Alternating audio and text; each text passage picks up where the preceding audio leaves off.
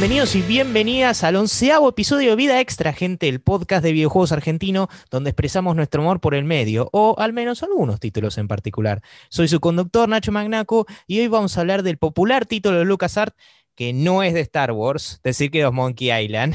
Y como invitado para este episodio está Seba Saga del podcast Café Fandango. ¿Cómo estás, Nacho? ¿Todo bien? Todo tranquilo, la verdad, un placer tenerte acá y todo lo demás. No, por favor, un placer que me hayas invitado, sobre todo para hablar de este juegazo, un clásico absoluto. Eh, indiscutible eso, ¿eh? indiscutible. Se podría discutir igual hoy en día que es el más popular que hizo LucasArts, salvo algún título de Star Wars. Eh, claro, fuera de lo que es Star Wars, o sea, lo que pasa es que Star Wars tiene su propia popularidad por, por la franquicia, digamos, pero sí, fuera de lo que es Star Wars puede ser que sea de lo más popular que hizo. E Indiana Jones. Lo, malo es que Bueno, claro, tal cual, tenés razón, tenés razón, me, había olvidado de Indiana Jones. Eh, lo que pasa que es como decís vos también, la, gran mayoría de los juegos que hicieron son de, Star Wars. Así que estas son joyas por fuera de la franquicia. Y en cierta forma dieron luz a Double Fine, que es como un sucesor espiritual de, esta, de, este, de esta fase de LucasArts.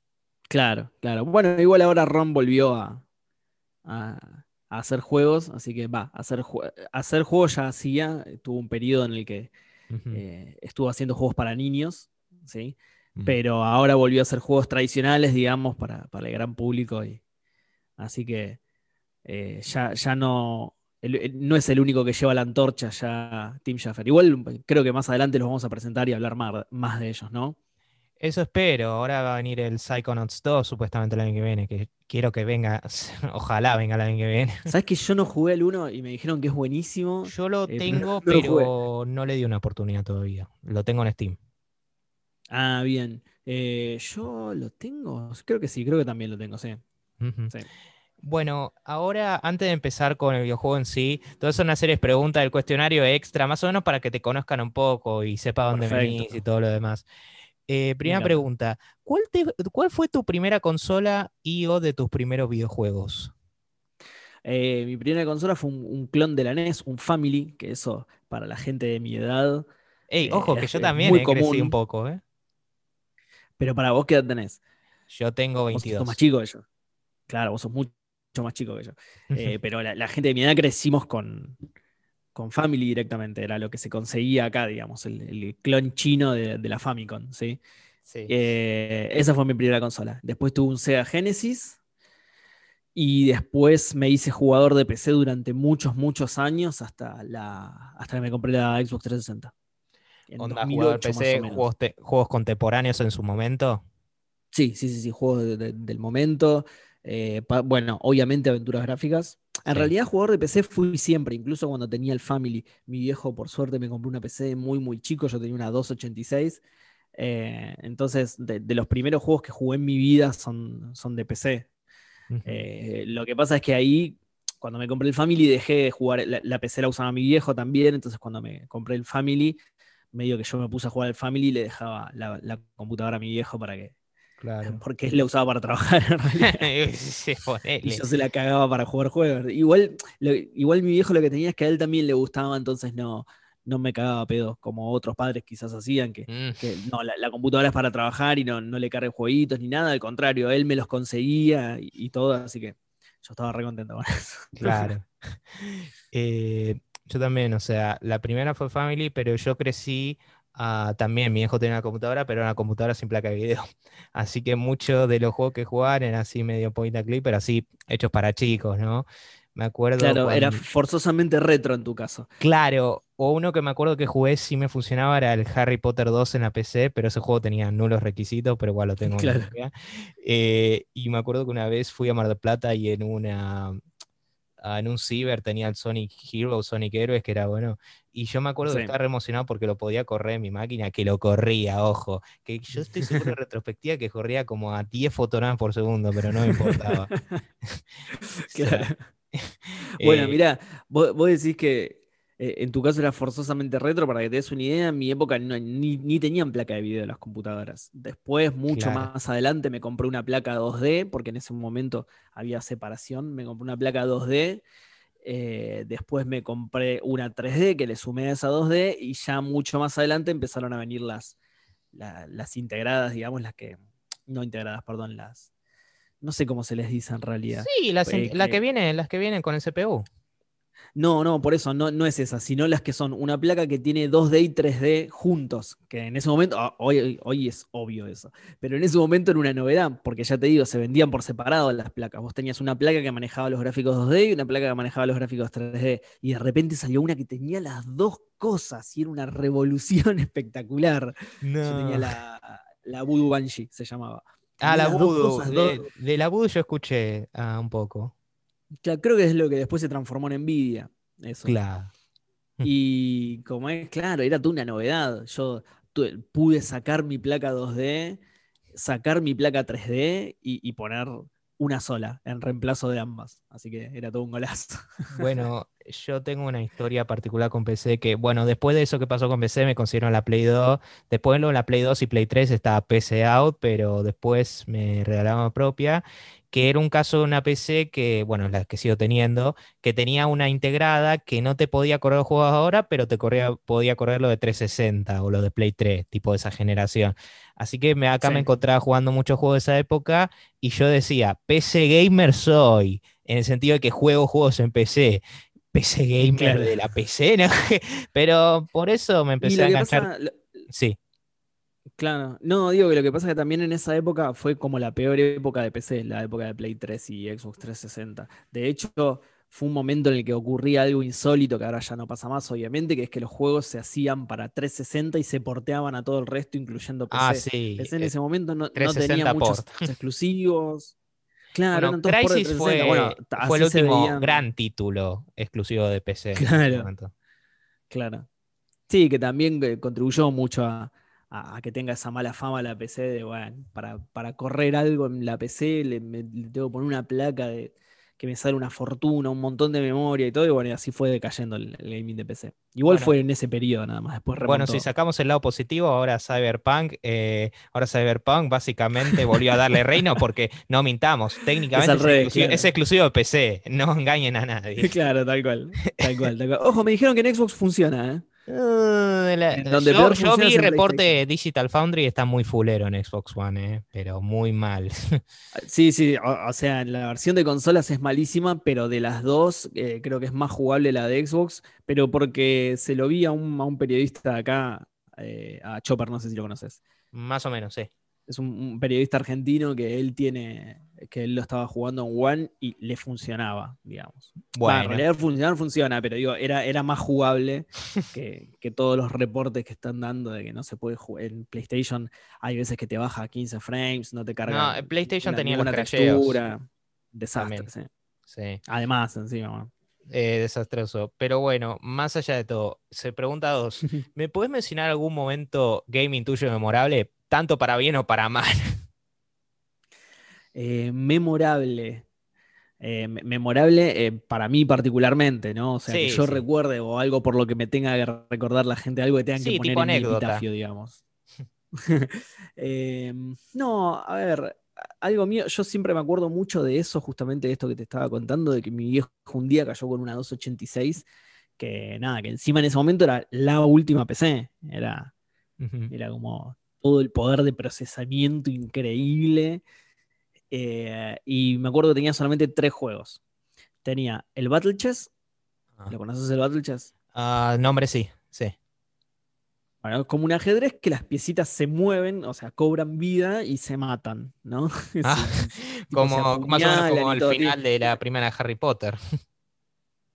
Claro, una cosa así, solo que esas tipo, nada, seguían siendo estatuas que se movían. Acá como que se, la reina se transformaba en una reina de verdad, ¿sí? en una personita, ah, y apuñalaba por la espalda al rey, ponele, ¿no? Y tenía todas esas animaciones que estaban buenísimas. Eh, tenía ese, tenía el Prince of Persia, que fue el primer juego que jugué en mi vida. Pero que el, el primero primero. Loco. El primero primero, el primero ah, de todos, sí. Mm. El Prince of Persia clásico, que era excelente para mí. Sigue siendo un juegazo, lo jugás hoy, sigue siendo un juegazo. Eh, y el truco argentino. Ah, bueno. El truco argentino. Muy bizarro eso. Era un programa argentino, claro, un, juego de truco que tenía. ¿Sabes jugar al truco vos? Ah, no, soy pésimo. pero sí, conozco. No, no, está bien, pero conoces las reglas, digamos. Sí, sí. Bueno, cuando te cantaba en vivo te lo decía con frases y todo, con rimas, ¿viste? Por el río de la Plata venía navegando un piojo con un hachazo en el ojo y una flor, así te, te lo hacía todo con, frases y todo, estaba muy buena. Y tenía, obviamente, musiquita en mi re pedorra, no tenía ni una voz ni nada, ¿no? Muy, muy viejo eso. Eh, pero tenía musiquita tanguera ahí en MIDI que estaba muy buena también. todo con MIDI berretísima en 8 pero nada, estaba muy buena. Y jugué a esos tres juegos durante años hasta que eh, yo tenía un amigo que tenía una 386, más adelante, ¿no? Obviamente, en ese momento todavía no había salido. Pero recién ahí empezamos a tener otros juegos, recién ahí caímos con el Doom, con el uh, Carmen San Diego, pero si no, yo tuve, durante años tuve solamente esos tres juegos y no se conseguía más nada. Y nada, me, me volví un profesional de esos tres juegos. Aprendí a jugar al truco de esa manera, aprendí a jugar al ajedrez de esa manera. Me pasé el. creo que nunca lo pasé igual, pues es un juego muy difícil, pero el Prince of Persia lo, gasté, le conocía todos los secretos. Sí, dicen que es bastante jodido, Es jodido, jodido. Tenés una hora para terminarlo, nada más, son 12 niveles y ah, es bastante jodido. Eh, yo, de hecho, ah, lo que hago recurrentemente ahora, especialmente ahora que conozco componente PC, tengo un amigo que por, amigos que, por ejemplo, no saben nada, ¿no? Y tiene máquinas que son las que les vienen, ¿no? Las que tienen de casa. Claro. Y no sé, me pueden venir uno que es, que es una all-in-one, ponele de 2011, 2 GB, y yo le digo, mira, puede correr Doom, ya está, estamos todo bien. claro, tal cual. Ojalá. Bueno, eso también nos volvíamos locos, con el Doom nos volvíamos locos. E, era este pibe solo el que tenía la 386, entonces íbamos todos a jugar a la casa de él. Y, nada, nos íbamos turnando para jugar de a uno, pero era una locura, ¿no? Sí, John Romero, re violento y todos pibitos, ¿sabes qué? Estábamos como locos con eso. Eh, uno decía, eh, mis, viejos tenían miedo de dejarme en casa, así que me iba a la oficina de mi viejo y me dejaba jugar Doom en ella. Me da mucha risa que tenía miedo de dejarme en casa, pero no miedo de jugar Wolfenstein 3D y Doom, pero bueno. Tal cual, está bien, son nazis, de última. Ok. De última estás asesinando a nazis, súper violento.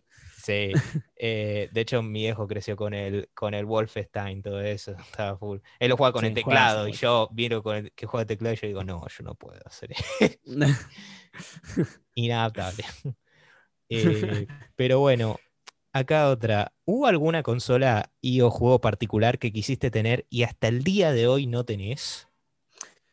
Em, sí, me hubiera gustado mucho tener una Dreamcast y una uh. Play 2. La Drinkas, por, por la Drinkas. La Play 2, no, qué loco. No, no tuve. No, ahí, ahí fue cuando yo era jugador de PC. Ahí yo ah. jugaba mucho Tomb Raider, por ejemplo, pero toda esa época fue la que yo era jugador de PC. Sí. Eh, la Dreamcast, por lo que es la consola, porque fue un hito y porque era una maravilla tecnológica para su momento. Eh, nada, por el, yo encima las colecciono ahora, entonces me gustaría tener una. Eh, es que, por, el chiche, digamos. Claro, el Dreamcast es lo equivalente, o sea, es el mundo gaming de esas películas de culto que nadie vio en su momento, como no sé, Scott Pilgrim que dicen, no, esto es excelente, y vos ves la recaudación, no la vio nadie, pero, pero no, sí, la Dreamcast es de las que más me interesa a mí. Duró dos años, pero para, me quiero jugar tener para tener el chiche. Y es que muchos igual ya los podés jugar, los podés conseguir en otro lado, los podés emular. Por eso te digo, no es tanto para jugarla, es para tenerla. Claro, además. Eh, la, Play 2 sí, yo me perdí todos esos juegos, todos los juegos de la Play 2 me los perdí todos y, algunos los estoy jugando ahora, igual, por ejemplo, el. Eh, ¿Cómo se llama? Este es de Play 1 igual, pero el Metal Gear Solid yo lo. Sí. después jugué la versión de la colección en Xbox 360, digamos, hay juegos, se, se consiguen esos juegos, pero igual me, hubiera gustado tenerla. Sí, la verdad que es una muy linda consola. Y yo, lamentablemente, como jugué en mi infancia, jugué muchos títulos licenciados y no jugué tanto lo verdadero, pero bueno. Ah, pero después eh, me aprovechaba de las colecciones de Play 3, no sé, Metal Gear Solid, jugué ahí. Claro. Crash Bandicoot, esas cosas. Claro, sí, yo el Metal Gear Solid lo jugué con esa colección. Eh, jugué el uno nada más. Todo la Legacy Collection. De esa, colección. Claro. De, en Xbox no se llama así, me parece. Va, creo. Ah, no, es porque es la HD que tiene el 2, el 3 y el. Claro. 1, 2, eh, sí, 1, 2 y 3. No tiene el 4, obvio, porque es exclusivo de, y no tiene el de. Sí, e, esa, o sea, miro con la Play 3. No sabes cómo la cuido la 3 porque justamente el 4 sigue siendo exclusivo de la 3. Konami, Dios mío. Claro. Sí, a mí igual no me gustó, porque yo la Play 3 la tengo ya, pero no me gustó mucho el 4. O sea, me gustó mucho la historia, pero. No, no, no, a mí tampoco. Eh, o sea, yo tampoco soy fan, pero es como que miro mi copia, miro la 3 y lo miro como. claro. Sí, sí, yo lo, tengo también, lo tengo. Lo tengo. Bueno, yo justamente colecciono consolas y, los exclusivos de cada consola, así que lo, tengo original al Metal Gear Solid 4. Yo, yo, eh, yo crecí con la 2 y después se, la regalé a mi, mi, primo, que también fue su primera consola, así que fue re lindo en ese sentido. Y, pero tengo la 3 y la 4 y la PC. Ah, bien. Bien. Ah, mira, acá estaba buscando y el HD Collection es como decís vos, mira, tiene el Metal Gear Solid 2, el 3 y el Peace Walker. No sé en dónde jugué el 1 entonces. No sé. Sí, quizás. O sea, lo, jugué en Xbox, así que. No, lo, jugué en Xbox, debe estar. Claro. No, entonces lo debía haber jugado en Play. sí, seguro. Porque, lo debía haber jugado en la Play 3 y me estoy confundiendo. El primero estaba en la, en, la Play, sea en la 1, en la 3, la PSP y todo lo demás. en PC. Y si contamos el remake en la GameCube, pero nadie habla de remake. No, pero está bien, sí, sí, lo, debía haber jugado en la Play 3 si me estoy confundiendo. Claro, no, no está. El 1 no está para, para Xbox. Bueno, ahora vamos con otra. ¿Qué juego jugaste recientemente? Eh, ahora estoy jugando al Spider-Man de Play 4. Uh, es buenísimo. Eh, ¿Vos decís que terminé o que esté jugando todavía? Ah, no, que está jugando, simplemente está jugando, no tiene estoy jugando, Estoy jugando de todo, mira. Mira, ah, toma nota, estoy jugando de todo. Eh, bueno, estaba jugando Resident Evil 2 Remake, pero justo hablando de, juegos de, la era Play que no jugué, estaba jugando el Resident Evil 2 Remake, pero ese ya lo terminé. Eh, terminé el, tiene dos caminos, eh, terminé los dos caminos, uno con cada personaje.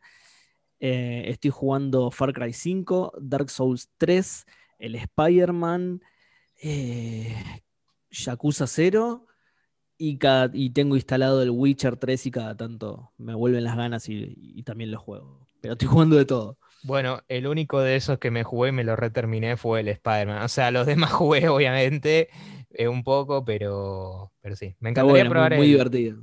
Me encantaría probar el remake del 2 de Resident Evil. Igual, yo vengo yo vengo jugando con un montonazo el 4, el 5, el 6, más que nada el 4, así que no sé qué tan brutal va a ser la dificultad. Eh, no, no, no, no es jodido, no es jodido. Excepto por Mr. X. o sea, tienes, tienes, no, no, pero tampoco, o sea, tienes selector de dificultad, lo, lo, mm. podés jugar en la más fácil de todas y listo, pero... Eh, no, no, no es jodido. Yo incluso lo puse en hardcore y no es tan jodido tampoco en hardcore. Mm. Eh, perdí igual, pero bueno no pasa nada con que, ah. con que pierda. Yo porque quería sacar una calificación, ¿viste? como todos los juegos japoneses al final te califican, ¿viste? Y quería sacar calificación este más y para eso no tenés que perder. Va, en realidad no es que no tenés que perder, es, un tema con los saves. Eh, entonces perdí y lo largué, pero, pero perdí como ya tenía la mitad del juego hecho más o menos la primera vez que perdí. Claro. Así que no, no es tan difícil. A mí me pasó algo similar que por curiosidad probaba el Doom 2016 en Nightmare y Ultra Nightmare me hicieron pelota. bueno. Eh, sobre todo considerando que lo juegan la 4 y después la PCM era como, no, mejor no me gasto hasta jugando acá en, joystick porque después juego al Doom Eternal en Nightmare con mouse y teclado y me quiero matar, así que. Eh, claro. No, bueno, pero si, si querés jugar al Resident Evil 2 Remake, te lo súper recomiendo. Es un juegazo, a mí me encantó. Sí, me lo dicen. Voy a, voy a mucho, Mucho puzzle, muy, muy lindo. Y bueno, acá, ¿esperás algún título que vaya a salir pronto? Em, Sabes que no mucho. Estoy, eh, más, que algún título, estoy esperando. A mí me gusta mucho Microsoft, ¿sí? Tengo mucha afinidad por, la empresa, justamente por la 360. Por, la, sí, porque se podría decir que bastante lindo con esa. Estuvo buena. Más allá de, de, que, como conté recién, mis primeras consolas igual fueron un Family y un Sega Genesis, eso fue muy de chico.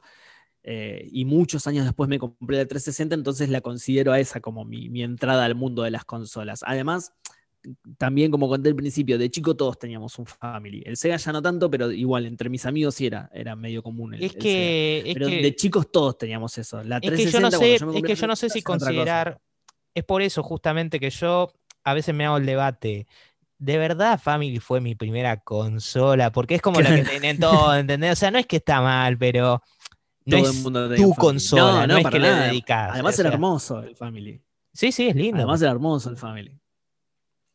Claro, la- no, existía la, la- O por lo menos acá en No Argentina no existía esa guerra de consolas que, que o te comprabas la Xbox 360 o te comprabas la Play 3. o la Wii. Eh, bueno, acá todo el mundo. Sí, sí, también, pero acá todo el mundo se compraba la Play 3, en realidad. Estaba, yo estaba solo con la 360. sí, yo, yo me prestaba Eh, pero bueno, Era más como ellos con la Play 3 o 360 y yo seguía con la Play 2 hasta 2012. no, bueno, pero eso también. Yo me, la, yo me la compré en 2008, o sea, tres años después de que salió. Y me la compré porque justo viajé por primera vez a Estados Unidos en mi vida y allá estaba re barata. Y me la compré por eso, pero si no, también yo soy súper late adopter de, de- de consolas. Mm. Eh, ahora no, no me compré ninguna de. Bueno, la- también la, la One, eh, más o menos por lo mismo. Justo viajé a Estados Unidos y me la compré, pero me la compré, no sé. Me ¿La compré gorda o la S? Tres años después del. La S me compré. Ah, menos mal. Eh, 200 dólares me salió. 200 Uh, dólares con qué dos lindo. controles y, y dos juegos. Es una regaladísima. Sí, y, pero Y- sin ofender, pero 200 ese, dólares- pero ese diseño original de la One, uff. Sí, el diseño original era medio choto, pero la S era bastante linda. Es lindo, es lindo. Ahora tengo una X, igual la, la vendí y tengo una X. Pero mm, como es, encima 200 dólares de ese momento que no, no era el cambio de ahora. No me acuerdo cuál era el cambio. pero era Igual, eh, muchísimo más barato. eh, o sea, más allá del contexto argentino, es re barato 200 dólares. O sea, está bastante bien. Sí, sí, sí. Para ellos también, sí.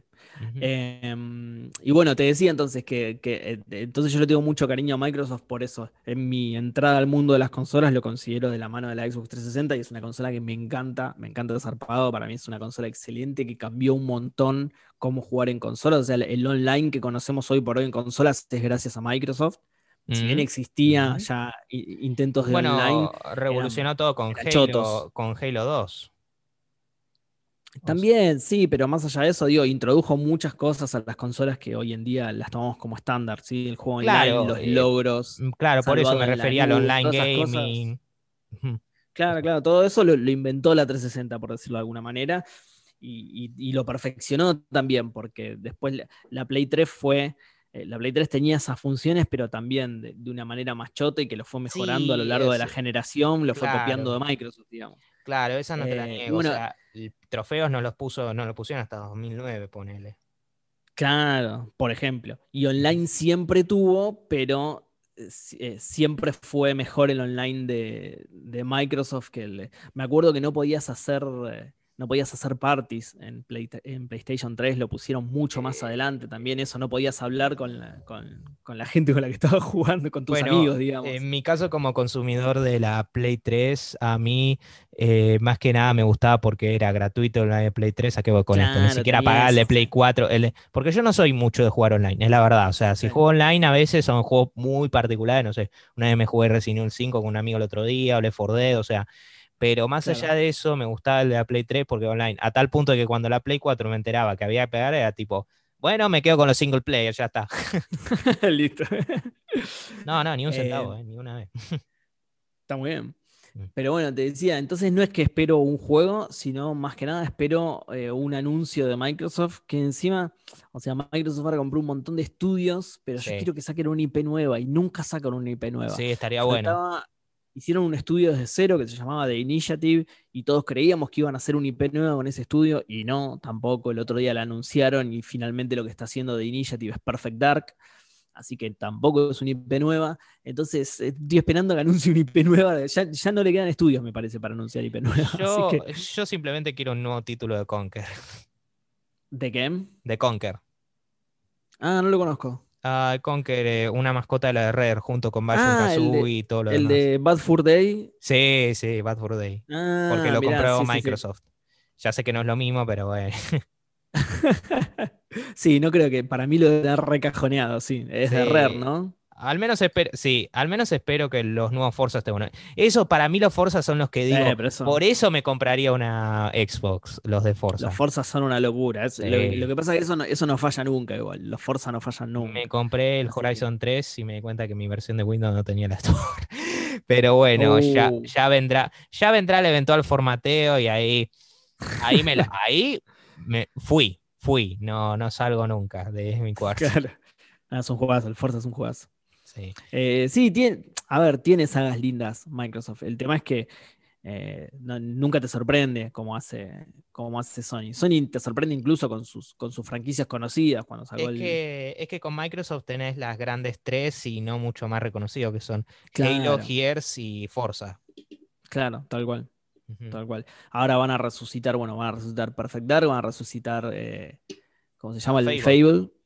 Claro. Y, pero nada, de nuevo, siguen siendo todas cosas que ya vimos, digamos. Espero que igual sorprendan con el Fable, espero que sorprendan con el. Sí, yo también. Con el Perfect Dark. El Perfect Dark le tengo muchísima fe porque la gente que conforma ese estudio es muy grosa, hay gente que. Justamente, gente que incluso vino también de, Sony Santa Mónica, de. Eh, ¿Cómo se llama? De de Naughty Dog, o sea, vinieron de estudios grosos y es gente muy, muy capa, así que le tengo fe también a ese. Quizás el Cyberpunk que funciona bien para Xbox. bueno, de hecho, eh, de hecho yo tengo medio miedo hoy en día cuando me dicen cosas como, no, pero él fue empleado de ex empleado tal cosa, eh, porque tengo flashbacks a Sonic Boom y el estudio Big Red Button que eran ex, ex empleados de Naughty Dog. No, no, eso fue, eso fue brutal, eso fue brutal. Sí, lo que pasa es que por un lado está bueno, pero por otro lado es eso, es una persona sola. Son ex por una razón. ¿qué, puede hacer?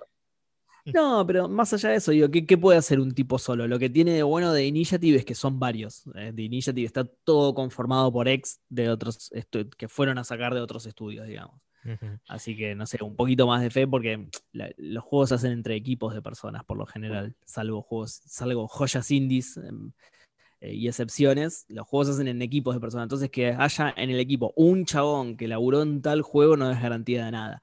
Pero como en este caso son todos chabones que laburaron en tal juego, no sé, por ahí les sale mejor, digamos.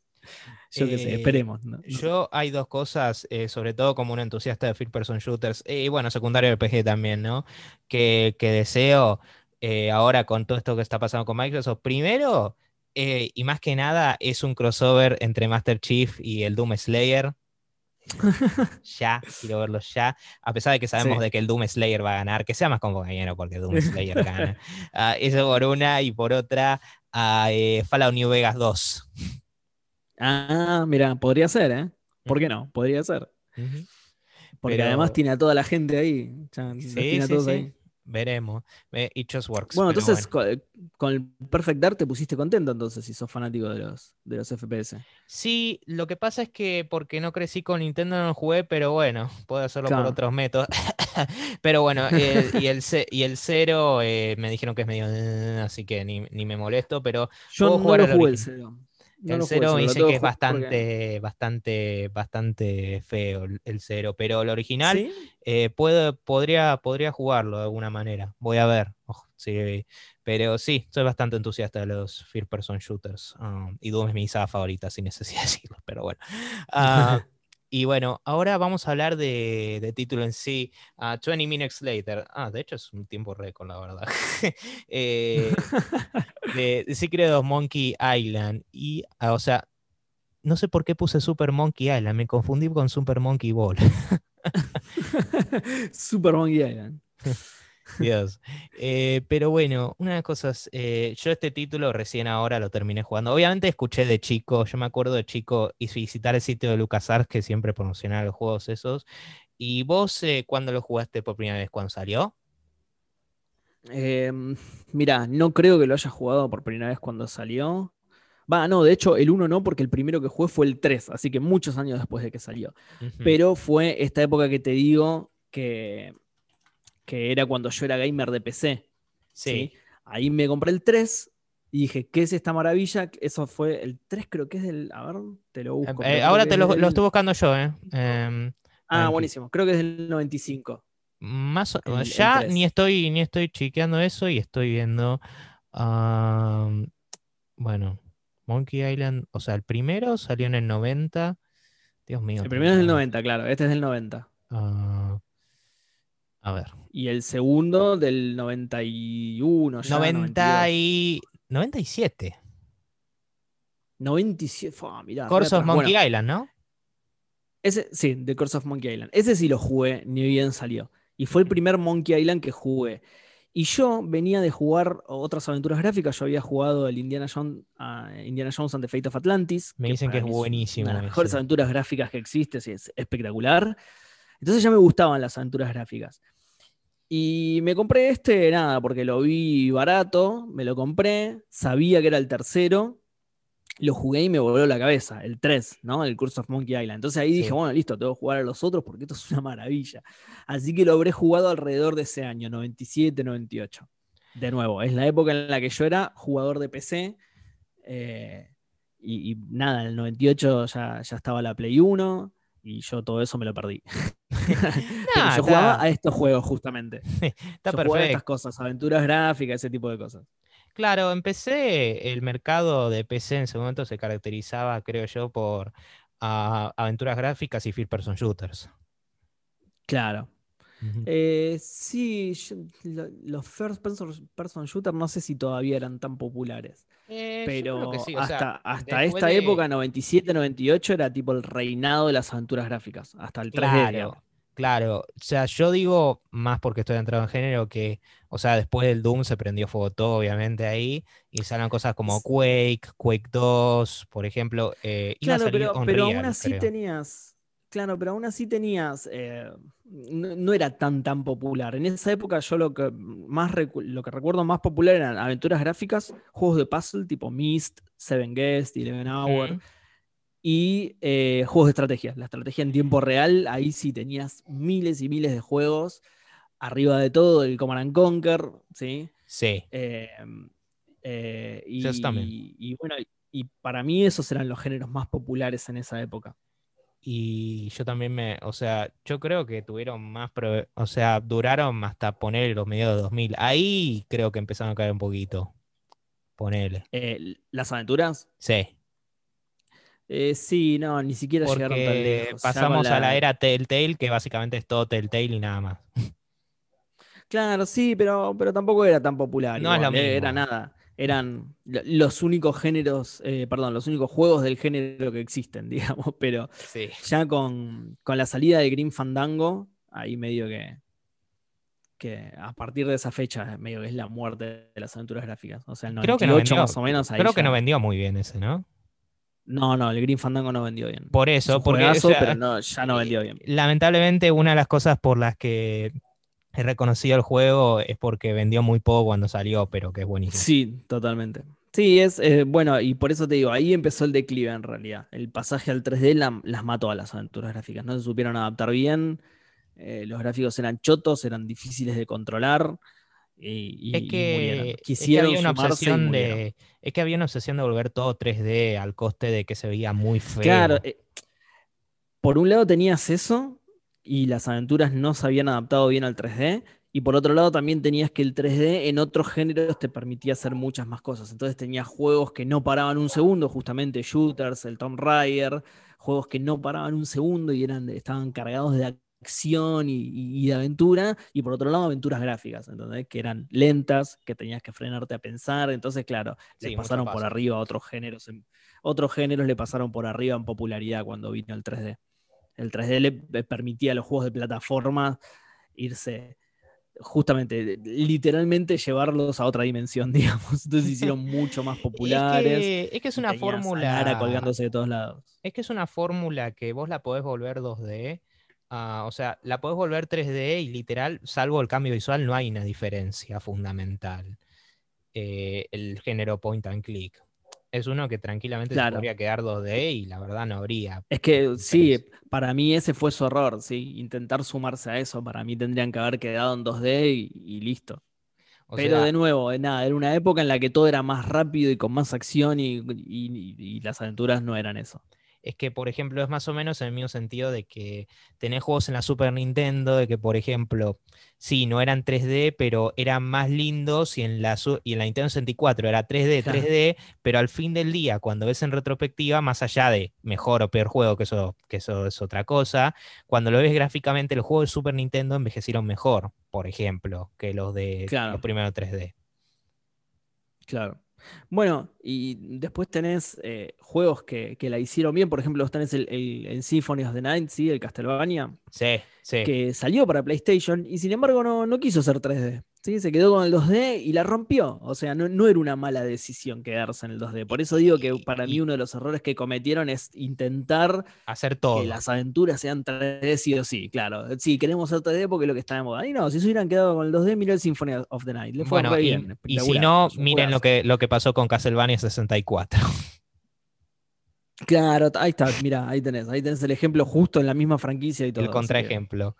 Eh, o también otro Capcom que con Mega Man X en la Play 1 se, se quedaron en 2D y le salió re bien, por lo general ignoremos X6, ah, y que sacaron X7 3D y fue horrible, pero tan malo que en X8 dijeron, no, no, no, muchachos, volvámonos 2D.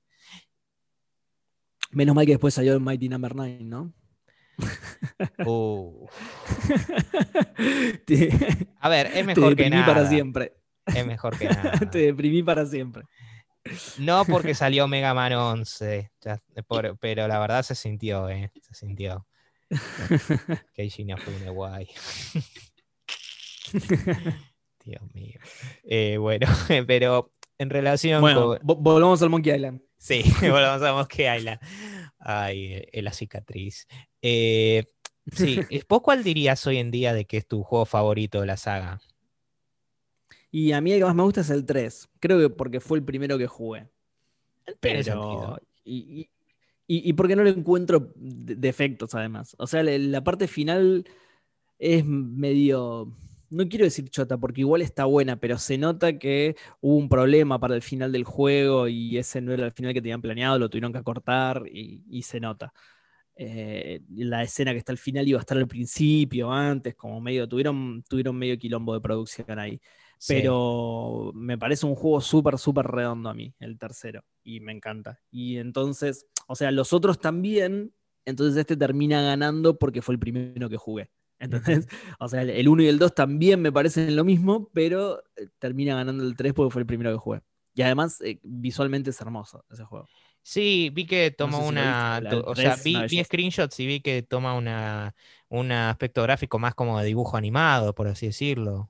Claro, exactamente. Eso está lindo. Exacto, Está bueno. Eh, me hace acordar cuando algunos de, de, ese hacían eso con Profesor Layton, que eso envejece re bien. Ah, sí, sí. Sí, sí, no, y es. Bueno, y tiene el clásico humor de la saga y todo, a pesar de, que no participa la misma gente. Es, eh, para mí es un. Ron, eh, bueno, ahora sí lo, lo, tenemos que presentar porque si no, Ron Gilbert es nada, el creador de la saga era el, director del juego, digamos, en, eh, creo que era el director de, la división de juegos de LucasArts en ese momento, pero más, que nada era el director del Monkey Island. Y bueno, y él no lo considera el Monkey Island 3 como Monkey Island 3, porque como él no participó, eh, y son cosas que diferencias, diferencias creativas ahí en el medio. Claro.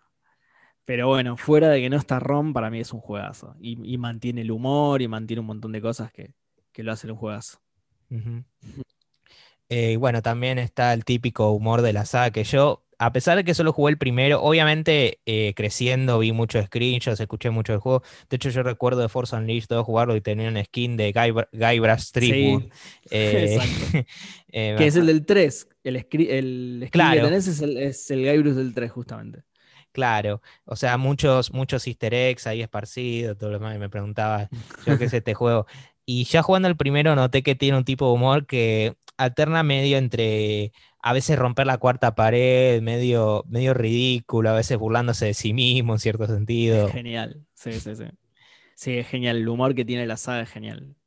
Es una de las cosas que más me gusta. Los juegos de LucasArts igual siempre tuvieron humor en mayor o menor medida. O sea, los juegos más serios, que las aventuras gráficas más serias, tipo los Indiana Jones, por ejemplo, igual tienen de ese humor. Pero el Monkey Island tiene un humor muy característico, muy propio de Monkey Island. Es una de las eh, mejores cosas que hizo el uno. Yo me acuerdo de una, cuando lo jugué recientemente, una clásica que es ah, cuando los cuando empezamos más o menos sin spoiler, ¿no? Todo lo demás, pero cuando le das eh, a los perros, los dormís y dicen, ah, advertencia, ninguno de estos eh, eh, perros ah, fue, fue, lastimado durante la producción de este videojuego. sí, es muy bueno. Y cuando, cuando entra, no sé, y se, y se cae a trompadas con, otro y no ves nada y vos simplemente, yo simplemente te, iba a decir esa parte, sí. Te iba a decir esa parte, sí, que, te va mostrando en, los subtítulos, digamos, te va, te va diciendo los ruidos que aparecen y vos no ves la pelea y, aparece un alce. Y ¿por qué apareció un alce? ¿Qué, estará y haciendo te dice, te dice hacer clic y te dice hacer tal cosa y vos decís, ok, haces clic. No sabes qué está haciendo. Claro. Sí, sí, sí. Subirte al rinoceronte, sí, ya ni me acuerdo qué decía, pero era, era súper bizarro y claro, como no te lo estaba mostrando, era todo, era más gracioso todavía, sí. Y es como que a veces eh, mira al jugador y como que más o menos no se burla de él, pero que como está diciendo, hmm, ¿por qué habré hecho esa decisión? sí, tal cual. Y también tiene una patadita que, bueno, esto, también es algo que, que introdujo LucasArts al mundo de las aventuras gráficas. Además del Scum, que bueno, después si quieres lo explicamos, eh, que es que el, principal competidor de Lucasfilm Games era en ese momento, en realidad todavía no era LucasArts. Eh, el principal competidor era Sierra, ¿sí? Con, las aventuras eh, clásicas de Sierra. Sierra me acuerdo. Space Quest, claro. El tema, lo que tenían esas aventuras era que podías morir. ¿Sí? Claro. Y, eso es algo que eh, Ron Gilbert, eh, la, filosofía de aventuras que creó Ron Gilbert, uno de los puntos claves era no morirse, no te podés morir. ¿sí? Vos podés hacer lo que quieras sin miedo a perder tu partida. ¿Sí? Sin miedo a perder. Era como, Entonces, era como algo, una experiencia muy lineal y todo eso, en sentido. Sí, pero, pero más allá de eso, eh, no quería que, tu frustración pasara por ese lado. Si te vas a frustrar es porque no puedes resolver un puzzle, es con algo que, que, involucre una mecánica de juego y no porque perdiste. Y sobre todo porque perdiste como perdías en las aventuras de Sierra, que era eh, pasás caminando, ah, había un pozo acá tapado con pasto y no lo viste, y te caíste y te moriste y perdiste la partida y te querés matar, porque es... Sí, de hecho, Space Quest, ah, porque yo sigo un youtuber que se llama Scarfulu, que habla mucho de ah, point and click, eh, parece que para, creo que para el 5 o el 6 se pasaron por las ramas con la ambigüedad de los puzzles. Hay uno que literal, un guardia que literal para vencerlo tenés que vencerlo de la misma forma que bendicieron al T-1000 de Terminator 2, o sea, o sea, está a ser, está ser eh, tierno con la referencia y después está hacerlo como mecánica de pozo. Claro, sí, sí, sí, tenés que haber visto la película porque si no cagaste, claro. Em, pero como es, y, justamente, eh, bueno, vos lo viste eso, no sé si, si lo notaste, que se burlan de eso justamente también. Se burlan de Sierra y de que podés morir en las aventuras. Hay una parte en la que yo lo noté. podés caer, pisas una, creo que es un, como un, palo y una piedra, y lo pisás y la piedra, como los dibujitos animados, la piedra sube un poquito y cuando cae te impulsa a vos y te caes. Bueno, y ahí te eh, aparece la misma pantalla de muerte que en los juegos de Sierra. Bueno, yo me acuerdo. Y después eh, te nada, mentira, no te puedes morir, claro, yo me acuerdo más que nada que esto era genuino, porque yo encima, como boludo, me asustaba.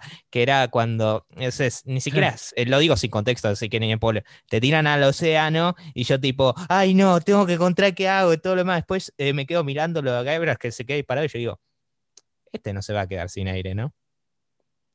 No, queda en el agua.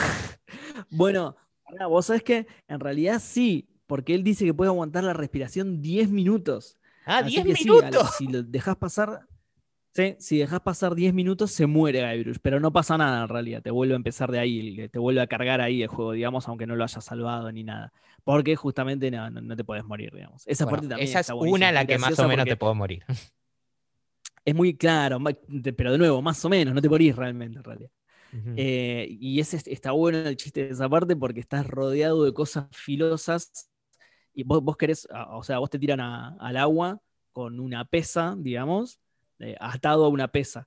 Sí. Entonces vos querés cortar la cuerda para, para liberarte y, alrededor tenés tipo espadas, cuchillos, tenés tijeras, de todo, pero no llegás a alcanzar nada. No alcanzás nada de eso, por un poquito. Y yo me acuerdo la que... encima la solución al puzzle también está buenísima. No, pero encima me encanta porque yo pensé, ok, esto debe estar medio guionado, ¿no? Y a terminado punto escucho que hay chabones, porque yo más o menos jugué rime y todo más, ¿no? Escucho a chabones que hay arriba que están discutiendo, mmm, tengo como esta llave, este, este cuchillo, todo lo demás, lo voy a tirar. No, no, no lo tires, no, no, lo voy a tirar. No, sabes que tenés razón, no lo tires. Yo digo, esto me están boludeando, ¿no? Totalmente, sí, es genial. Es. Y bueno, no lo vamos a spoilear, pero la solución a ese puzzle también es buenísima. Sí, está, está buenísima, pero otra que también es genial. Y creo que esto no es eh, spoiler, o sea, porque es parte del primer capítulo, que, que literal, claro, es un point and click, así que no es que de la nada te va a, te va a pedir que aprendas a luchar con una espada, así que te aprende a decir burlas. Exactamente, la famosa eh, pelea de insultos de los Monkey Island, ¿sí? que eso es algo que después se mantiene en los Monkey Island. Claro, y es yo. Algo clásico de la saga después. Cuando yo la, primera vez que lo jugué, yo decía era un animal porque yo simplemente le tiraba, bueno, acá le tiro la típica, que esta está buena, pero después me di cuenta, ah, no, vos le tenés que ir diciendo acorde a lo que te dice él y tenés que ir aprendiendo. Y era Exacto. Claro, exactamente. Vas aprendiendo los insultos y vas contestando con el que corresponde, digamos. Y en el 3 le dieron una vuelta de tuerca, que es que tienen que rimar, además. No, está, muy bueno. Eh, aunque algo que quiero mencionar también es que yo primero principalmente compré la versión de Steam y como muchos saben, para mejor o peor, esa versión por default es el remake. Afortunadamente, con literal apretar una tecla volvés a la versión original. Ahora, yo te soy sincero, gráficamente, obviamente me parece que es superior, pero hay algo que me hace ruido que es las animaciones. Quisieron hacer como medio un stop motion a mí no... y a mí no me cierra las animaciones, para nada. No, no, a, mí no me gusta el arte de la remake, sobre todo la del 1. El 2 es más. La del 2 está mejor y las animaciones también están mejor. es, que, es que se me hace muy robótico cuando, habla, cuando hablan, por ejemplo. Sí, en, realidad está, hecho con dos mangos, me parece. Ahí está el problema. O sea, no son remakes, son remaster, pero el remaster del 1 a mí no me gustó mucho. Mm. Eh, si lo van a jugar, recomiendo, más allá de las voces, hay, un parche, creo que se le puede hacer algo para ponerle las voces y. Claro, porque las voces están buenas. El audio, Claro, le puedes poner el audio del remaster a la versión original, creo que, pero por fuera, eso es por izquierda, digamos. Ahí hay un problema, que es que el original está solo en inglés en Steam. Digo, para los que no sepan jugar inglés. O sea, a mí no me, no, me En mi caso lo que hacía era, era cuando estaba en el segmento de jugabilidad, cualquier momento que no eran escenas, era el original, pero apenas metía escenas, era el remake porque me gustan mucho las voces. A mí sobre todo me encantó el de este, el de Tom, el que creo que se llama Tom, ¿no? El que te vende barcos. Eh, Stan. Stan, sí, no sé por qué. Me encanta. Esa sí me encanta la animación, entonces la voz. Sí. sí, está buena, está buena la voz que le pusieron, sí. Está buena. Y cómo se te, em. te, mueve todo los brazos cada vez que te. sí, sí, sí. Es muy buena el, el, personaje de, Stan es genial. Está basado en un vendedor de autos, dice, sí, Gilbert. Eh, pero es, se queda re claro.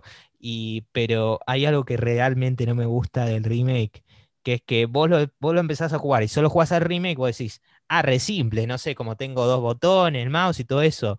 Pero tenés que tener un botón para cada cosa y es horrible porque tenés que acordarte de todas esas teclas y es un embole. Yo no te miento que hubo muchas veces que lo jugaba y yo decía, a ver, ahora tengo que poner push, ahora tengo que poner pull, cada letrita, todo, una combinación horrenda y era como, pará, pará, mejor el, eh, el original que el original tengo acá todo lo que necesito abajo. A ver, es, es menos, es más, es menos sutil, pero bueno, no te miente. Em, sí, o sea, es, sí, es no sé, a mí me gusta mucho el sistema Scum, pero igual, más allá de eso, eh, creo que con el botón izquierdo del, mouse puedes ir cambiando entre las acciones. Lo que pasa es que eso también te lo simplifica bastante, porque creo que solamente te aparecen las opciones posibles o te aparecen tres opciones nada más. No me acuerdo yo lo intenté igual, eh, pero, pero siempre cuando buscaba atajos, lo que siempre me dice es, bueno, apretá tal tecla para cada acción específica, o sea, Claro, porque tenés, de fondo tenés el sistema SCUM. Entonces, vamos a explicar por las dudas para, para quien no lo jugó nunca. SCUM es, significa Script Utility for Maniac Mansion, nada que ver, porque es el primer juego que hicieron. Eh, nada, y es, al principio las aventuras tenían parsers de texto, o sea, vos para, para hacer una acción tenías que escribir la acción, ¿entendés? Pick up algo, ¿no? Y bueno, y eso era, obviamente que contaba con, vos vos no sabías las acciones con las que contaba el parser, entonces tenías que, el parser, perdón. Entonces, nada, tenías que adivinar qué quería que, hicieras el juego, digamos. Y una de las novedades que introdujo Lucasfilm justamente, y específicamente este, este equipo de gente que se encargaba de las aventuras gráficas, es eso, el Scum, que nada, ya te aparecían los verbos que vas a usar, ya te aparecían a la parte de abajo, ¿sí? en una interfaz, te aparecía el texto de los verbos, entonces vos lo que hacías era hacer clic en el verbo y hacer clic en el objeto en pantalla y listo. No tenías que escribir nada, no tenías que que eh, esperar a que la computadora interprete nada, eran botones directamente. ¿sí? A mí ese sistema me gusta bastante, yo lo seguiría usando hoy en día, pero bueno, se fue modernizando y fue cambiando a esto de que en el mouse, en el cursor, tenías todas las acciones y con el botón izquierdo ibas cambiando de acciones. ¿sí? Eso ya, ya en el Sammy Max, eh, en el hit, Sama Max Hit the Road no se podía hacer y después, bueno, salió el Full, salió el full Throttle, también ya tenía eso y así se, estandarizó eso directamente. Lo que pasa es que eso también simplifica la cantidad de acciones. Por lo general, después pasas a tener tipo eh, hablar, eh, mirar y, una mano que es, que es todo, que es agarrar, usar, tirar, empujar, todo. Es que en mi caso en el intento de ellos de simplificar el, de simplificar el HUD y volverlo menos así sucio, hicieron que irónicamente me resulte más confuso navegarlo, porque muchas veces en el remake era literal no podía avanzar porque, a ver, hacía botón con los clics y no me dejaba porque era simplemente mirando, la acción era simplemente mirar. Y después accedía al original y era tipo, ¿puedo hacer todas estas acciones? ¿Entendés? Como, irá, yo ni sabía. Porque, porque literal, había una que decía, bueno, eh, empuja esto, pero si Gabriel solo está mirando. Empujar, solo está mirando. Y dice push, y yo digo. Bueno, listo. Push. Hay que hacer eso entonces. Si, la máquina me lo dice, hay que hacer eso. Sí, no sé, a mí me, gusta mucho el sistema Scum, pero bueno, fue evolucionando y. Pero digo, a mí no me molesta eh, a pesar de que, de que lo cambiaron porque, no sé, a la gente le molestaba, le molestaba en pantalla, ponele, no sé, lo que sea. Yo igual, en el caso de esta en particular, recomiendo no jugar la, remake. De, yo recomiendo, a ver, yo recomendaría que si saben inglés, se compre el remake, pero aprieten una vez F10 y nunca vuelvan a apretar más. Claro, o sea, sí, es que ahora se consigue ese, pero sí, es como decís vos, yo recomiendo que como tiene el cambio ese, que jueguen el original directamente. Sí, sobre todo si, si sabes inglés. Eh, para mí la del 1 no está, no está muy buena. Igual es de lejos la versión más accesible, así que no sé, lamentablemente con entrar eso no se puede discutir, es un buen punto. Pero bueno, al menos el del 2 tengo entendido que es mejor. Eh, sí, la del 2 es un poco mejor, sí. Bueno, genial, lo voy a tener en cuenta. Eh, pero algo que voy a decir es que más allá de que me gustan, eh, me gustan las voces en el remake y todo lo demás, y un poco el arte visual de algunas cosas, los personajes no mucho, algo que no voy a negar del original es que los fondos, o sea, cómo están dibujados los fondos, está re lindo en el original. Es una locura, es una locura. El, el artista que se llama Mark Ferrari el tipo es un crack total. Busca videos de YouTube de él, las cosas que hace, es increíble lo que hace ese chabón. Y fue el que hizo eh, el arte del, eh, del Thimbleweed Park, el último juego de Ron Gilbert. Eh, sí, el último juego de Ron Gilbert tiene arte. Una vez de con Fede eso. Bueno, por eso, por eso también es un juegazo el Secret of Monkey Island, ¿no? Lo hizo un Dream Team increíble. ¿sí? Ron Gilbert, Tim Schafer, David Osman, eh, Gary Winnick, eh, David Fox, este tipo, Mark Ferrari. Era un equipo increíble, de gente increíble. Michael Land, que hizo la música. Era, era, un equipo increíble de gente que ya había laburado en cosas espectaculares, ¿sí? como el Maniac Mansion, porque gran parte de ese equipo ya había laburado en Maniac Mansion, que es la primera aventura gráfica de LucasArts, en donde en donde, como conté recién, Ron Gilbert introdujo esa filosofía de no morir, de no poder quedarte encerrado. En Magic Mansion igual sí podías morir y sí podías quedarte encerrado también. Uh. Pero ah, justamente fue ese el juego que, le enseñó que, no estaba bueno eso. Y, aún así está lejos de ser frustrante como las aventuras de, y de, experiencias. fue, el, fue el juego que le enseñó eso a Ron Gilbert. Y de experiencia se aprende. O sea, de, decía, de experiencia se aprende. Scott, Scott Cawthon, eh, antes de ponerse con Finance a Freddy's, hizo un juego así como con el similar ad style, pero para chicos. Y no toca a los nenes, les aterrorizaban los modelos. Así que justamente basado en eso sacó lo hizo un juego de terror. No, no, es genial. Bien, la hizo La hizo muy, bien. No la conocía esa, muy buena. Eh, pero en serio, vos jugás el juego original, el que está hecho para chicos, vos decís, esto es un horror, es horrible. eh, los nenes. Dios mío.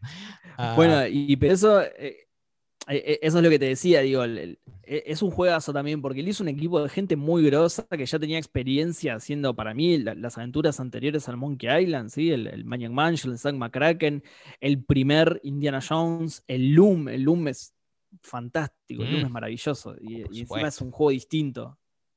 Es un juego distinto, así que es. Entonces son tipos que ya tenían mucha experiencia. Ron ya había construido esta filosofía y claro, le salió un juego increíble.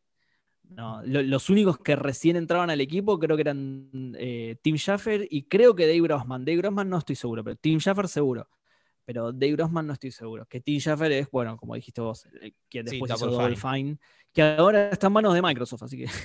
sí, sí, igual eh, aclaramos de que Psychonauts 2 va a seguir saliendo en PlayStation 4 y PlayStation 5. sí, sí, sí, va, a salir en todos lados. Sí admitiéndolo a este punto sería una troleada, pero de la no buena sacarlo, es hacerlo exclusivo de Xbox, porque a este punto es como. Sí, sí, igual viste que según, según dijo Phil Spencer, que es. Eh, aparentemente casi todo va a ser. No, no, compraron lo que compraron para hacer juegos exclusivos, sino o sea, probablemente. Pero igual aclararon de que van a haber exclusivos limitados o que van a correr mejor en Xbox. Dijeron que, lo van a pensar, dijeron que lo van a pensar juego por juego, pero que en un principio saldría todo para todo, que su intención no era sacarle, eh, sacarle juegos a otras plataformas, porque, porque eso Microsoft hace un par de generaciones que se dio cuenta de que vender el juego más plataformas les daba más plata que, que vender más consolas por tener un exclusivo. Entonces, nada, esa es la filosofía de Microsoft. Bueno, Doom Eternal ahora se portó a la Switch, así que claramente concuerda con eso que dice. Bueno, Minecraft. Minecraft es. Minecraft. Debe ser el juego más vendido de, Microsoft y están todas las y es de Microsoft, pero están todas las plataformas, están todos lados Minecraft. Bueno, eso me hace acordar a. es una locura. Eh, a cuando Shinji Mikami reveló Resident Evil 4 y decía, como un exclusivo de GameCube, decía, si ese juego se lleva portado a otras consolas me pueden matar y todo eso. Y antes de que saliera Resident Evil 4, no solo está el hecho de que, bueno, sabemos que salió en todo ese juego, eh, que Resident Evil 4 es su juego, sino que antes de que saliera el 4 en la GameCube se anunció la versión de Play 2. Hermoso. Hermoso. Claro. A ver, que es, que es horrible la versión pero bueno, Play 2, pero sí. Sí, eh, bueno, igual nos fuimos por las ramas. Me, fui con eh, Microsoft otra vez. Y, pero ahora yo creo que es un momento, o sea, ya para más o menos cerrar, eh, ir por las más o menos secciones pueblo discutir algunas de esas cositas. Y bueno, aclaramos, si no, si no jugaron el juego, bueno, jueguenlo. y nada, escuchen esta sección más tarde. Sí, sí, sí, sí. Sí, igualmente para mí, ahí está, el consejo antes de los spoilers para mí es un, muy buen juego para arrancar también. A, mm. jugar. Si nunca jugaste una aventura gráfica clásica, es un muy buen juego para arrancar también. Yo siempre recomiendo igual el Days of the Tentacle, que ese ya es de Tim Schaffer. Eh, pero este también es muy bueno. Está. Eh, esto no es mío, esto lo, saqué de, un video de YouTube que hace análisis de, juegos. Eh, está muy bien diseñado el principio para introducirte a las aventuras gráficas en general, ¿sí? y, al sistema Scum y todo. Vos la, primera pantalla de todo el juego es el personaje presentándose contra otro personaje que no tiene ninguna relevancia, de hecho no lo usas para nada después, no lo usas para ningún puzzle ni siquiera. Llegás, te presentás y en realidad tu personaje te está hablando a vos, no le está hablando al otro tipito que está en pantalla, porque se presenta y dice soy Gabriel Streetwood y quiero ser un pirata, Y ahí ya te tira la premisa del juego, digamos. Y después después puedes avanzar solamente, solo linealmente. Por ahora no tenés varios caminos. Vos podés avanzar, ves los verbos que tenés abajo. Lo primero interactuable con lo que te cruzas es un póster de, de Elaine para gobernadora. Y ahí empezás a explorar las opciones. Bueno, a ver, voy a leer el cartel, a ver qué dice. Y ahí lo lees. Seguís caminando, ves que la cámara sigue. Como que te enseña a jugar en esos primeros momentos te cruzás con la puerta del Scum Ah, bueno, voy a, entrar acá. Eh, a este lugar se ve que se puede entrar, pero hay una puerta. A ver, está cerrada. Bueno, vamos a abrir puerta. Listo. Ah, buenísimo, listo. así interactúo con los objetos del escenario. Te metes ahí, hablas con un montón de personajes, te introducen al villano y te plantean el objetivo del juego, que es encontrar a la tripulación, eh, conseguir un barco, ¿sí? Y el mapa. O sea, eh, todo ese principio está re, re bien diseñado. Es, como lo único que puedes hacer y, te enseña todos los sistemas que tiene el juego, básicamente. ¿sí? Te enseña a usar Scum, te enseña cómo se mueve el personaje por la pantalla y te enseña eh, cómo son los diálogos. ¿sí? Que puedes elegir opciones de diálogo para contestar y, y listo. Nada, está excelentemente hecho eso. Sí, la verdad que concuerdo. Eh, además ayuda de que, más allá de que dije antes los spoilers, no hay mucho que spoilear porque la historia es, eh, es, bastante simple. No es tanto acerca de la historia en sí, sino de los personajes, su química entre ellos, porque, a ver, es la típica historia de quiere ser pirata, a la chica, o sea, eh, no, es, no es algo terriblemente, no es algo terriblemente original sino es como a veces como aprovecha ese género para medio burlarse del género también, ¿no? Exacto, sí, totalmente, totalmente. Sí, sí, sí, lo, parodia mucho, sí. Y, sí, ah para mí gran parte del juego son los chistes, justamente. O también cuando se encuentra con el náufrago. sí, con Herman. Sí, que, ah, que después, eh, que, es como que lo ves un par de veces después. Eh, eh, al final él decía, él decía, ah, cierto, me olvidé de Germán. Y yo decía, uy, yo también me olvidé. claro, ¿no? Tal cual, sí. Sí, sí, sí, porque pasa en un momento lo mismo, como que lo dejas de usar al personaje, ya está. Entonces, medio que te lo olvidas, sí. Para mí. Igual también Sí, perdón, decime. No, no, no, decí, sí. No, digo que, también te van introduciendo muchas cosas que después se hacen habituales en la saga y algunas que medio se hicieron habituales en las aventuras gráficas directamente, como por ejemplo, eh, vos al principio tenés, eh, buscas un, un mapa eh, que al final no era un mapa, era una receta y te pide determinados ingredientes que no, no, los podés conseguir en el momento. Entonces lo que haces es hacer como un juego de sustitución. ¿sí? Cuando te piden, eh, por ejemplo, nada, voy a, eh, esto sí lo voy a spoilear un poco, pero te piden un cráneo humano y vos estás en un barco y no hay ningún cráneo humano. Entonces, ¿qué haces? Agarrás, encima te piden un cráneo humano prensado. ¿Qué haces entonces? Agarrás la bandera del barco, ¿sí? que es una bandera pirata, que tiene dibujado una calavera. Entonces, listo, ya tenés un cráneo humano prensado, ¿entendés? Y tiene ese juego de sustitución que está buenísimo, que encima más adelante lo usa de nuevo y después no solo lo usa el mismo juego más adelante de nuevo, sino que lo usa el Monkey Island 2 y el Monkey Island 3 también. Ah, bueno. Y, lo he visto en otras aventuras gráficas también. Eso es una idea muy buena que, la tomaron de, otros lados. Es que ya el concepto de que, de que una, de una poción y todo eso, una receta, ya como que te directamente te hace que tu arco se dirija a Monkey Island. Yo decía, eso es maravilloso, sí. Eso es maravilloso. el mapa no un mapa, sino una, una receta que te termina drogando y llegas a Monkey Island de casualidad porque no entendiste lo que pasó. Eso es maravilloso. Y lo mejor es que cuando te cuentan que secuestran a la gobernadora, vos te pones con tus compañeros y todo lo demás, como diciendo, vamos a recatarla, y ellos no hacen absolutamente nada. Nada, nada. De hecho, al contrario, se amotinan y se ponen a tomar sol en la cubierta del barco y no hacen nada durante el resto del juego. y, me mata al final cuando te pasás por todo ese laberinto, que es todo un quilombo con, eh, con el amuleto, y después, y después vienen ellos a hacer sin más. sí. Claro, tiene un montón de esas cosas que son geniales. Está muy bien escrito ese juego, muy, muy bien escrito. Se van a reír oh. mucho jugándolo. Eso es totalmente garantizado. Y un tipo de humor que a mí me encanta es que cuando parece que una escena parte al lado y después pasa algo como que se interrumpe la escena, la música y se, y se pudre todo, que es cuando acá se presenta cuando vas al barco y bueno, vos vas así y yo como todo genio que soy, accedí así sin más, no todo lo demás. Están con la musiquita y se corta toda la música y ellos te miran. Y dice, ah, voy, a, voy a interrogarla y se va a la mierda. Sí, es muy buena, muy buena. Y, eso es lo que decíamos antes también, que eh, eh, el juego setea el tono de humor para toda la saga y también setea el tono de los puzzles, porque los puzzles son lógicos, pero como que el juego construye su propia lógica. Es una lógica absurda realmente. Bueno, como esto que acabo de decir, ¿no? De lo de la calavera prensada. Eh, el juego te propone como un pensamiento lateral de ese, de ese estilo que, que es como una marca registrada de LucasArts ya de ahí en adelante. ¿sí? Porque es el, es el, menos literal de los salidos hasta el momento. Más allá del Loom, que bueno, el Loom trata sobre magia, ¿no? Pero después el Maniac Mansion y, eh, y el Zack McCracken eran más, bueno, sí, voy a usar la, motosierra para lo que se usa una motosierra. Y el Monkey Island no, a veces usas cosas para acciones totalmente disparatadas. Y ese, y ese tipo de pensamiento se traslada a toda la saga y, y ya prácticamente a todo lo que hizo LucasArts de ahí en adelante. Salvo quizá el, Full Throttle, pero porque es un juego un poco más serio.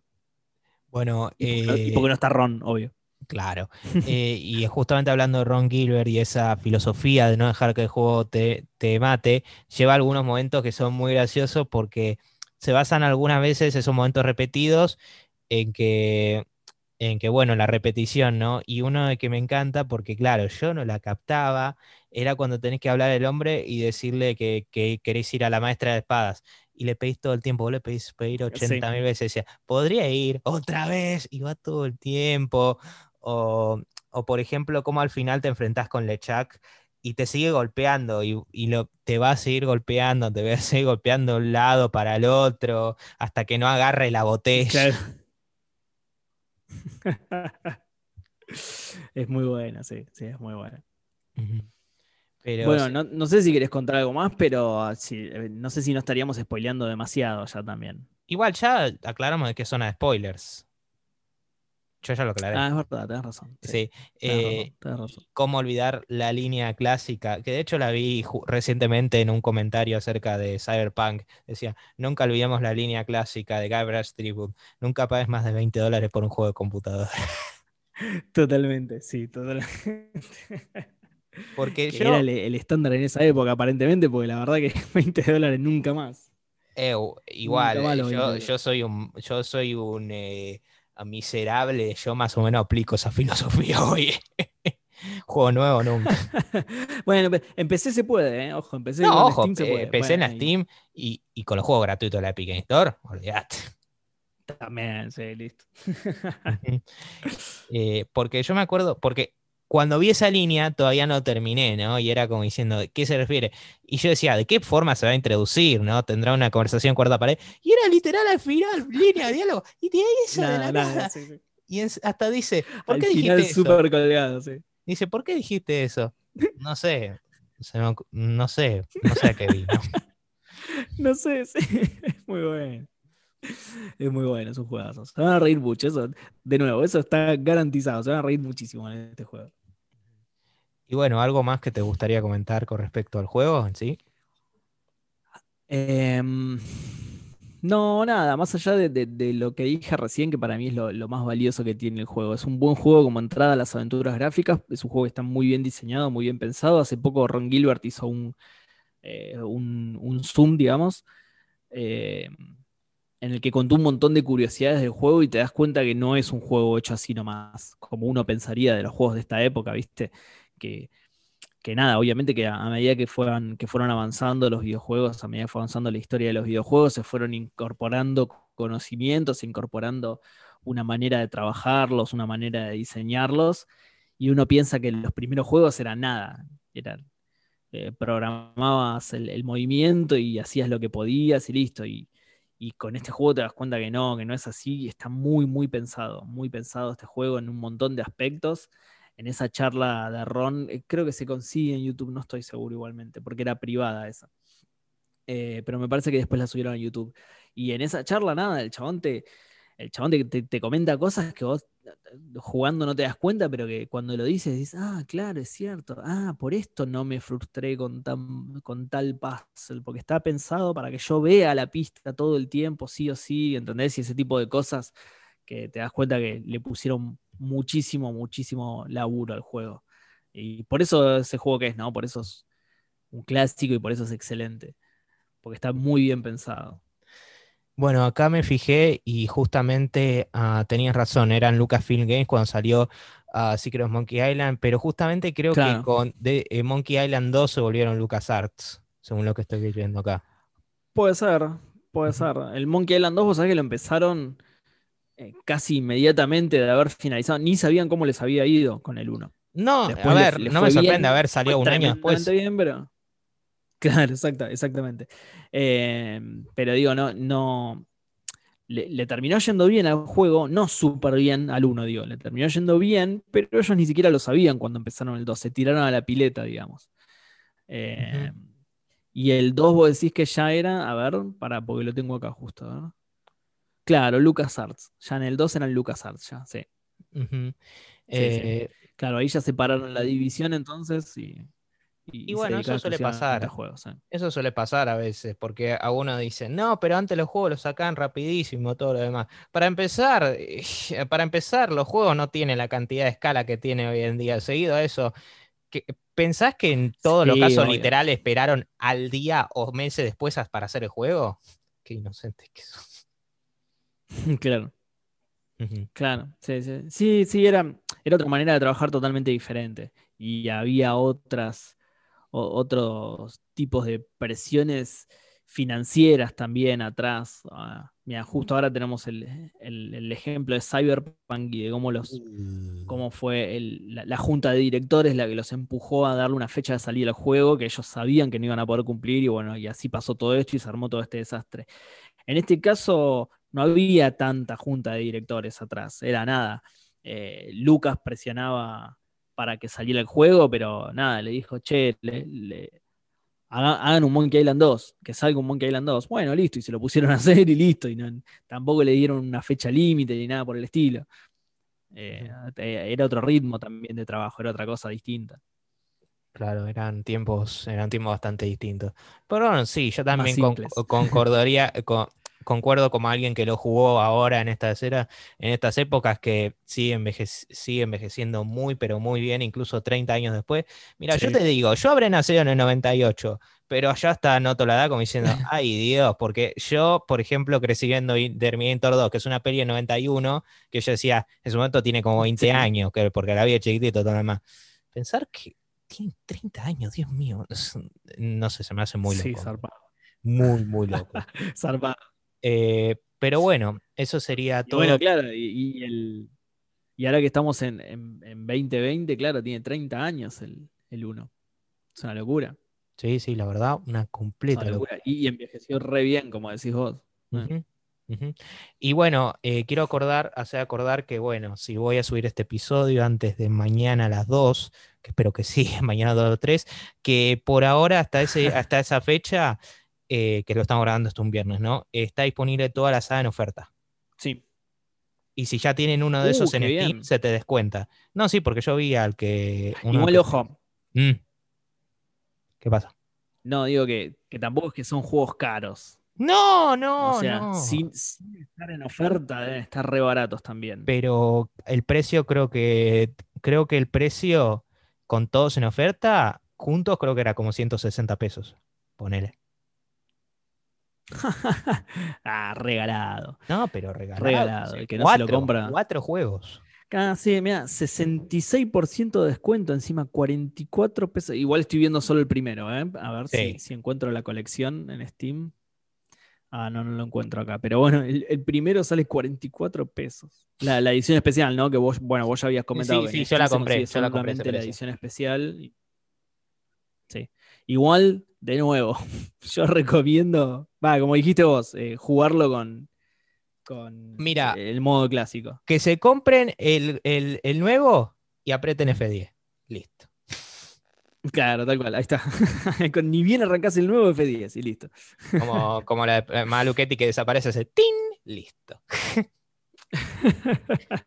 bueno, pero bueno, eso creo que sería todo por el episodio 11 de Vida Extra. Muchas gracias por estar acá, eh, Seba. Y bueno, ¿querés contar un poquito acerca de los, del podcast o de los podcasts en los que estás? Em, primero, no, agradecerte a vos eh, por haberme invitado a hablar de este juegazo que además lo amo.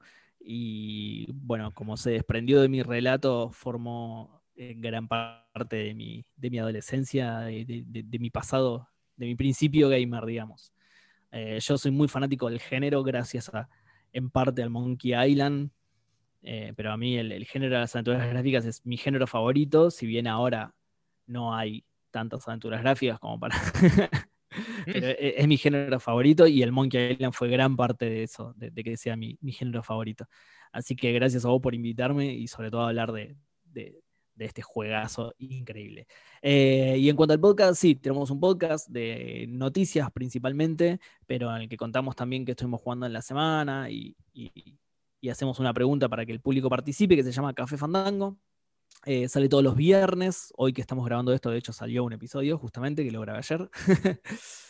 Eh, y en www.cafefandango.com ahí encuentran todo. Primero que se puede escuchar el programa y además están los links a todas las redes, Instagram, Twitter, Facebook, para quien todavía use Facebook. Hay un grupo de Facebook incluso eh, y hasta tenemos una dirección de mail por si, por si hay alguien de nuestra, de, mi época, no, vos sos mucho más joven que yo. Si hay alguien Ojo que nosotros también todavía escribe mails, eh, que hay que tenerlo siempre por las dudas. no, sabes quién te puede estar escuchando. Por eso digo, si hay alguien de, mi época que todavía sigue escribiendo mails, nosotros tenemos la dirección de mail ahí para que nos escriban, que además siempre decimos que nos encanta que nos escriban porque una de las cosas que más nos gusta es que el público participe, así que eh, nada, ahí en cafefandango.com están todas las redes e incluso se puede escuchar el programa o si no los links a donde lo puedes escuchar, porque se puede escuchar también en Spotify, en iTunes, en Google Podcasts, etc. Eh, bueno, y ahora no estabas con otro que acabaste de, retomar. Y ahora sí, exactamente. Este, estamos sacando Podcasteros del Zodíaco, ¿sí? un podcast de los Caballeros del Zodíaco, Saint Seiya, eh, como, como su nombre, como sería su nombre original, digamos. Eh, el primer capítulo lo sacamos en febrero y ahora estamos por sacar el, el próximo, que todavía no es el capítulo 1 igual, ¿eh? porque mm, nuestra idea en realidad, claro, todavía no es el capítulo. El, primero que sacamos en febrero es el capítulo 0 y el que grabamos ahora es el 0,5. Y todo esto es una para, Perdón, esto, esto, solo todo esto. Esta me da muchas vibras onda Tetsuya Nomura con, con el 3. Perdón que te lo diga, pero más o menos así. O, o, con Half-Life 3. Eh, dos episodios. No, no, no, me gusta, me gusta la comparación con Kingdom Hearts porque vamos a sacar un episodio 2.81. 0.8. No, pero ¿sabes qué pasa? Nosotros, que igual lo, aclaramos también en el programa, todavía no salió el programa, ya, ya, ya va a salir, igual lo estamos editando y todo eso. Em, pero lo que pasa es que nuestra idea era grabarlo presencial y como nos agarró la pandemia en el medio no pudimos, pero queremos que el capítulo 1 sea ya el primero que vamos a grabar presencial posta. Uh. Entonces este que va a salir ahora va a ser el 0,5. Todavía no le quisimos poner uno por eso. Porque además ya estamos cerca de que se termine esto, así que eh, tenemos fe de que vamos a poder sacar el capítulo 1 de Podcasteros eh, grabado presencial, digamos. A mí, me, a mí me pasó lo mismo con este podcast, porque el primero lo tuve con un amigo que vino a mi casa y después pasó la pandemia. Y ya estaban, claro. Hacer el 2 y el 3 solo no funcionó. Ah, después eh, empecé a tener invitados a través de Zoom y ahora algo, hago algo como una combinación de que tengo episodios así con invitados como vos y otros que son así todo editados, pero hablo yo 10 minutos de un juego, pero con toda musiquita, efectito, todo lo demás, todo vestidito, así queda, así queda bien. O sea, para variar, ¿no? Que no estoy invitado porque si no, si no me vuelvo loco jugando todo juego que un montonazo de juegos que no jugué antes. Claro, sí, sí, sí, sí, sí, sí. bueno, el Monkey lo jugaste justamente Claro. Para el eh, programa. Eh, bueno, muchas gracias una vez más por estar acá, Seba. Y bueno, Nacho. Eh, y bueno, este fue el episodio 11, gente. Como saben, esto lo subimos a Anchor y después se distribuye a Breaker, Google Podcast, Pocket Cast, Radio Public y Spotify. Si quieren contactar con nosotros, lo pueden hacer por Instagram en la cuenta vida.extra, como el nombre, solo con un punto en el medio. Y también pueden hacerlo a través del mail que se llama Vida Extra Responde. Y bueno, más allá de eso, sí, la verdad que no mucho más que decir. Espero el próximo episodio muy pronto porque yo tuve la lógica genial. Tenía varios episodios planeados, pero porque ahora lo estoy haciendo todo diciembre va a ser... Bueno, no, no apresurado, pero es como, viste cuando venís guardando, guardando de repente, ¡sa! voy a hacerlo así. Eh, pero esperen más episodios pronto. Pero este fue, sin duda uno, uno bueno, uno muy bueno. Creo que el más largo, pero bueno. Lo vale. Y sí, viste, me invitaste a mí y yo sabía que, es uno de los que se Es, exactamente, exactamente. Esto es algo muy clásico de Café Fandango, sí. fue como hora y veinte, no está tan mal. Ah, bien, bien, sí. Como por. Eh, eh, o sea, comparado con capítulo de Café Fandango, olvídate. Olvídate, encima es por media hora, 20 minutos, Claro. Bueno, bueno, muchas gracias, Eva. Y nos vemos en el episodio. Bye.